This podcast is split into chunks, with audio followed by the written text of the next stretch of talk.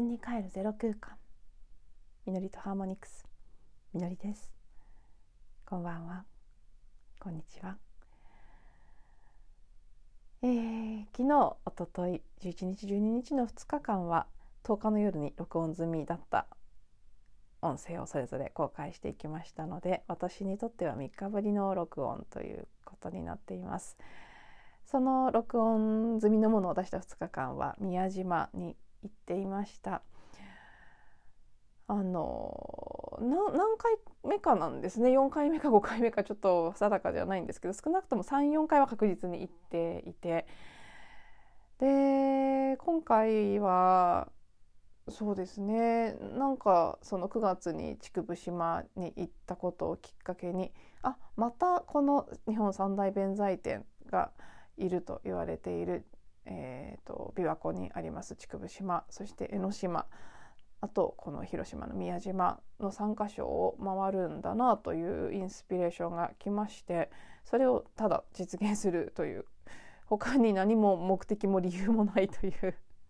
旅だったんですね。であの宮島には弥山という霊山がご神体でもある山があの宮島の厳島神社の裏手にありますけどそちらの弥山以前1回 ,1 回だけ登ったことがあるんですけど今回はやっぱり弥山に登りたいという思いも強くありましたのではい弥山と主に宮島弥山というところに行きたいというシンプルな理由での旅でした。結果的にとてもいい時間を1泊2日も朝早く早朝から昨日の夜遅くまで 丸々2日あのかけて行ってお天気も良かったですし初日はちょっと寒かったんですけどね昨日は特に晴れてとてもいい爽やかなお天気に恵まれで一昨日着いた日もですね夕日はすごく美しく輝いていて11日の夕日は東京でもすごく美しい東京というか関東地方でも美しい、えー、夕日が見れたということなんですけどそう宮島もすごかったですかなりパワフルにもうあの最近太陽を経由してグレートセントラルサンのエネルギーが来ているなんていうのもどっかで読んだか聞いたかした記憶があるんですけどまさにそういう感じだなと思いました。ただの太陽じゃないという感じの 本当に強烈な、はい、グレートセントラルサンだなそれが何か私も具体的に説明できるほどわからないなりに直感的にそういう言葉が腹の底から湧き上がってくるようなそういう太陽の光を浴びたりしながらですねうんまあ振り返ってみてもいい時間が過ごせたかなと思います。で今回あの宮島別荘という名前のホテルに泊まりました。金水館さんというかなり老舗の宮島で一番古いとかなんですかね。あのとってもいい宿があるんですけどそちらの姉妹館という形で割とモダンな新しい最近実際新しいですけど若者向けという感じのおしゃれな素敵なホテルでここも2回目の滞在になるんですけどあの前回もねいいとは思ったんですけど今回それ以上にあれこんなに良かったっけって思うぐらいいい宿だなと実感しました。単にそのおもてなしが素晴らしいとか食事がいいとかなんとかそういういわゆる旅館の基準としてさなんか質が高いということだけじゃなくちょっとしたうん環境に配慮した取り組みであったりとか本当にね細やかなところまで気遣いが行き届いている。その宿泊客に対する気遣いだけじゃなくって環境とか地域とかいろんなものに対する気遣いを感じることができてかなり私好みでした。こういうとこ好きだなっていう本当に細部ちょこちょこってした微細なレベルにすごく質の高いこうものを感じて。うんまた行きたくなっちゃいましたね。そんなに宮島って何度も何度も行くほどのこなんかそんなに広いわけではないですし。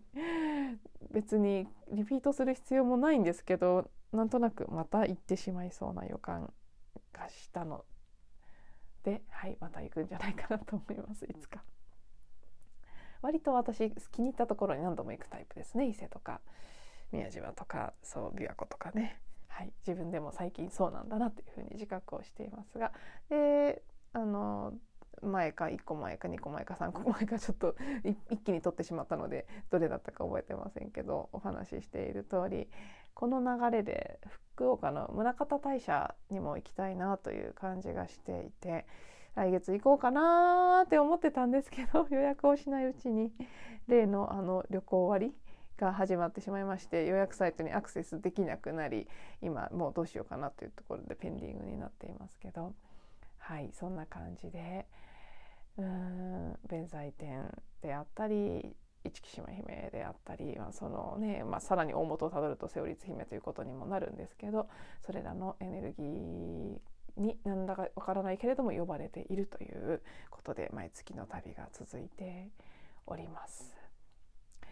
そしてですね、旅は旅で素晴らしいいい時間だったんですけど今日ですね今日がなんだかおかしな不思議な日でしたね。今はだいぶ流れたので楽になってますけど朝起きた時からお天気もそうですね。あの関東地方東京は雨が結果的にほぼ一日降り続くような形になり、まあ、降ったり止んだりだったんだと思うんですけど夜今も結構さっきまで雨の音が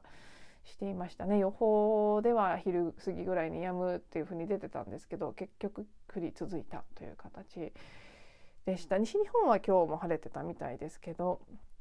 少なくとも関東は雨。でこの雨に象徴されるように私の中にはとても朝から得体の知れない悲しみが出てきていました。悲しみと憤り今悲しみって言ったらまた悲しなんか涙が出そうになりましたけど深い悲しみ憤り焦り不安といった感じのものですね。でこれはもう確実に個人のものではない質感の悲しさです。今日別に悲しい気持ちになるような理由は何にもありませんから私個人の体験としては。もう全く全く個人的なことと関係ないところから来ているなという感じでかなり集合意識のレベルから大きな、うん、ものが来てるなっていう感じで。そういう意味であんまり気持ちのいい一日ではありませんでした今日という日はです。えーと、一つ前のエピソードの最後でお話ししてたと思うんですけど今日10月13日というのは全国各地で重要なポータルが開く日であるというふうに私の知り合いが言っていましてなので事前からどんな日になるのかなということで注目はしていたんですけど私は東京にいたせいなのか家にいたせいなのかその辺分かりませんけどもしかしたらそういうパワースポット的なところに行っていたらまた感じ方が違ったのかもしれませんけど少なくとも、うん、東京で過ごしている限りは、うん。ポータルが開くっていうのもねどういうことが起きるかはその時々ですから別にそんなに「はあ素敵っていう感覚になるばかりがポータルが開くってことではないと思いますけどにしたってどっちかっていうとネガティブな感覚の方が強かったなっていう感じですね。いや本当に悲しみ怒り。うーんなんて言うんでしょう。やるせなさっていうものだったり。何回どうしてなんでっていう感じの言葉というかそういうエネルギーですねが湧き上がってきたか分かりません。それが今集合意識の中に出てきているものであり私の中で再生されている記憶なんだと思います。世の中全体がどうしてこんな風に嘘ばかりになってしまっているのかそしてどうしてこんなにも多くの人たちがその嘘に騙されてしまうのかどうして どうしてっていう感じですね。経済的合理性という名のもとにそれそこに価値が重きを置かれてしまった。そればかりが優先されてきたために人間に対しても地球に対してもいろんなもうありとあらゆる存在に対して不誠実なあり方生き方をしてきた。社会全体がそんな風であった。それが本当にいよいよ極まっているその限界に達しているで、まあ、それがね私の中で今終わらせるべき記憶だからなんでしょうけどここ最近より一層そういうことが悲しくて痛くて仕方がないんですね。うん今日もテレビでちらっと見てすごく胸が痛くなりましたけどいわゆる大量生産大量消費の経済のモデルですね。うん、別にその企業だけが悪いわけじゃないですけど、ね、いろいろな今格安で衣類なんかを買えるブランドがたくさんありますね。たくさん作ってたくさん安く売る。それによってどれだけ資源を浪費しているのか。そして安いものすぐ手軽に買える。でも質の良くないものを大量に作る。それによってどんどんどんどん消費されてどんどんどんどん廃棄されていく。そのことによる環境の負荷ももちろんそうですし。で私たちは天然のものであったり丁寧に作られたものに触れるという機会がどんどん奪われていく。どうしてこういう世界になってしまったんだろうっていうことであったり。例えば一つの例ですね。他のことも全部です。あロシア・ウクライナの問題ですね。あれも昔の人が喧嘩両成敗と言ったじゃないかと。どうしてその言葉がわからないのかと。どうして先に仕掛けた方が正当化されてそれに対して報復をしたということがもう異常であるかのようなおかしいというふうな言われ方をする。だけどそれを言ってる国がですよ。国の代表がですよ。かつてテロへの報復だと言ってどれだけの戦争をしてきたんでしょうかと。どれだけ罪もない人を殺してきてで今今起きてることに対してそれ言うっていうことを堂々となんか言っているっていうね。なんかその社会の世界の今構図のおかしさ。でそれに対して世界中のほとんどの国なりメディアなり一般の人たちがおかしいと言わないということに対する悲しみもまたありますしおかしいって言った人なんなら袋叩きにするぐらいのことも起きている。それもやっぱりすごく胸が痛みますね。今はその日本であれば第二次世界大戦中なんかも同じことが起きてたと思うんですけど正しいことを言ってる人たちが弾圧されるような状態にどんどんなっているようにも見える。これは新型コロナに関することワクチンに関することなんかもそうですね。いつまでたってもうん溝が埋まらないどちらかというとおそらく真実に近いことを言ってる人たちが陰謀論者という形で済まされてしまったり頭がおかしいって言われて済まされてしまったりする。あこういうのってきっとかつてもういっぱいあったんだろうなって。だから私の中にこれだけ悲しみや痛みというものが出てくるんだろうなと。そう。さっき言ったような第二次大戦中しかりもっと前のさまざまな革命的なことが起きる世界日本だけじゃなくですね世界でその既存の何かが壊れていく時に必ず異を唱えた人たちがいた。そういう人たちはある時点である部分では敵とみなされたり何かこう良くない勢力だというふうにされて排除されそうになったり弾圧されたりしてきた。あそういう記憶がきっと私の中にたくさんあるっていうことなんですよね。今日はあの天動説指導説のこととかもちょっと急に思い出しましたけどそうねかつてあの天動説が正しいとされてた時代に指導説を唱えた人たちはなんか究極殺されるぐらいまでのあのバッシングを受けたんですよね。そういうのって他にもたくさんあったと思いますけどだけど、まあ、時とともに何が真実であったかということが明かされていくっていうことは歴史の中で繰り返されてきた。今もまさにそういうポイントにあって今まだどちらかというと多分未来から見たら正しいことを言っている人たちがうんどちらかというとまあマイノリティとして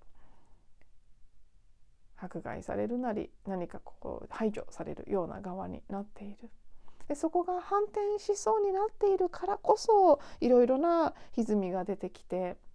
でそこを反転させたくない力も働いているでしょうし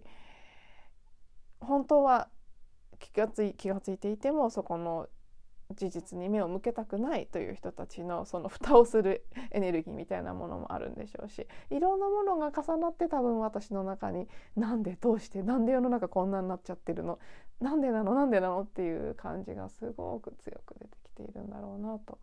思います。でこれはやっぱりかつて自分がまいた種というかうんもちろん個人としての私だけじゃなく集合あの、ね、コレクティブとしての人類全体というのも含めですけど過去に放ったエネルギーの結果を今見ているということで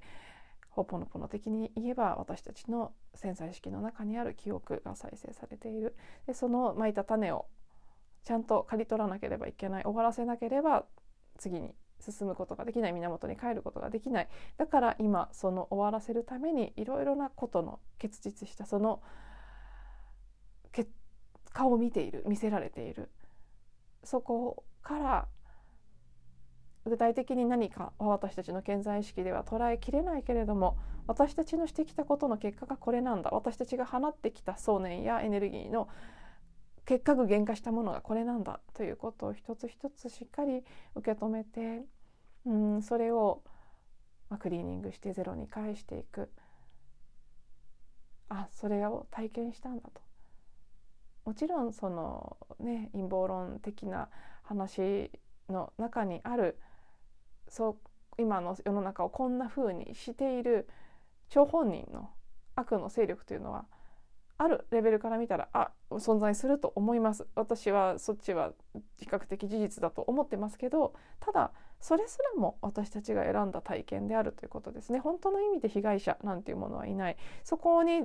私たちが一旦立たなければ終わらないことでもあると思うんですよね。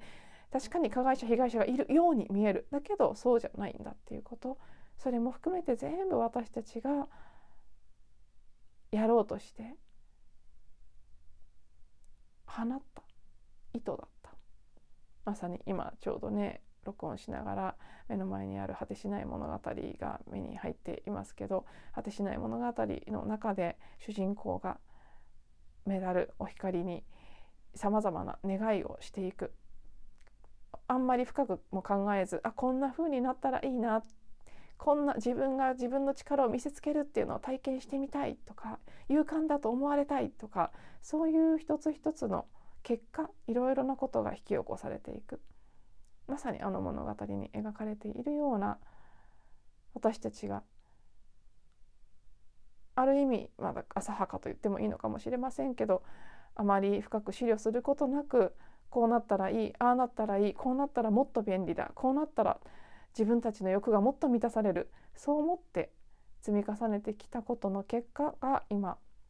の社会今現実で起きていること。誰が悪いんでもなく私たち一人一人全員がそういうものを過去に発してきた。だから今これを見せられている。それを終わらせる。であの今日そういえば今思い出しましたけど朝から何度もなんか不思議なメッセージが2回立て続けに全然別のところから来てこんなメッセージが2箇所全然違うところから来るっていうことは本当に今そういう時だということなんだろうなって思ったんですけどどんなメッセージだったかというと今この瞬間ですね今というこの時期に起きていることとして私たちがその遺伝的にご先祖様とかこの、えっと、肉体の遺伝の系譜ですね血統という言われる言われるいわゆるこのこう家系から来るものと魂の,、まあ、D、あの血統から来るものとそのそれぞれに関してその過去まで遡って過去何代も遡っていくようなレベルでそのご先祖様なり天性の過去の天性とかまで含んだレベルで癒しが起きる時ですと。今この瞬間私たち一人一人がする選択というのが何代も何代も遡って過去のご先祖たちのレベルまで癒すそういう変容が今起きようとしているんだということ同じメッセージを全然違うところで聞いたんですよ。でああそうなんだと。だからこそ、まあ、そのこの話の前に話してたような私たちが過去にまいてきた種である。それを刈り取る必要があるということですね。その結果なんだと。実を結んだものが今私たちが体験している社会である。でそれに対して私は今悲しみやどうしてこんな風になってしまったんだという残念な気持ちをたくさん感じているのでそれをもういいじゃないかと終わり終わりにするために今見せられているんだろうなということですし私が今そこで、えクリーニングをするという選択をするなり自分の感情を浄化してこれの思いや思いを抱くきっかけになった私たちが具現化したもの今現れているものそれをゼロに返していくんだという選択をすればそれが過去にまで遡ってその遺伝的な肉体の血統なり魂の血統なりそれぞれにおいて全てのタイムラインが癒されていく過去までの全てのタイムラインが癒されていく。おそらく未来もということだと思うんですけどそういうポイントにいるんだということですね。すごくまあ抽象的であまりねそういった時間の概念であったりあの深いスピリチュアル的な英知の部分に対してあまり耳にしたことがない方にとっては何言ってんだか全然わからない話になっていると思うんですけどはい今日そんなメッセージが立て続けに来たということでやっぱり私自身はすごく深い悲しみや絶望感であったり苛立ち憤りとか疑い本当にさまざまな恐れと不安もそうですね。焦りというのも出てきました。このまま私たちはどうなってしまうんだろうといった恐怖もある。でいろいろなものを感じる一日になりましたけどうん同時にそんな風にね今私たちの選択が過去のレベルまでずっともう何代も遡っていくレベルまで癒しを与える。その力を持っているということも同時に伝えられていますからしっかりここを見てお掃除していかなくてはいけないなというふうに感じていますということでね。今日はまどっちかというとちょっと重たい重めの 一日だったので実際そういう風な内容になってしまいました。でこの後あのまた今日も少しさっき3分ぐらい音を鳴らしたりだあの声を出したりしたものがありますのでそちらをつけていきたいなと思っています。やっぱり音もね少し悲しい感じの音がどちらかというと出ていました今日一日。あの録音したものまだ 聞き直してないのでどうなってるかわからないんですけど練習というかねそのウォーミングアップの時点ではあ結構今日は悲しい音が出るなと思っていてでもそこを無理にコントロールしないようにとも思ったのではいどちらかというと悲しめな音かもしれませんがご興味持ってくださる方はそちらもあの聞いていただけたらと思います。でまずはお話の部分締めていきます。最後まで聞いていただいてありがとうございました。また次のエピソードでお会いしましょう。